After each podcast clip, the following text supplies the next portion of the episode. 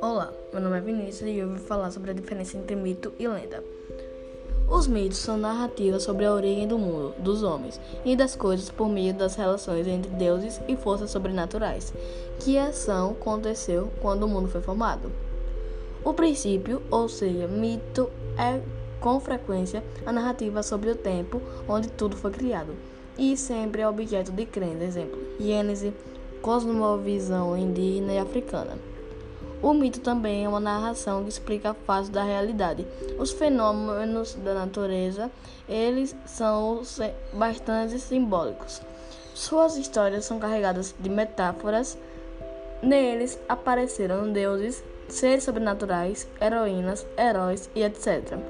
O mito nos fornece mensagem profunda sobre nossa própria experiência humana. As histórias são contadas pelas religiões, elas tenham elas sido escritas ou não, são considerados mitos religiosos para os pesquisadores de religiões. O mito religioso explica a realidade de histórias sagradas.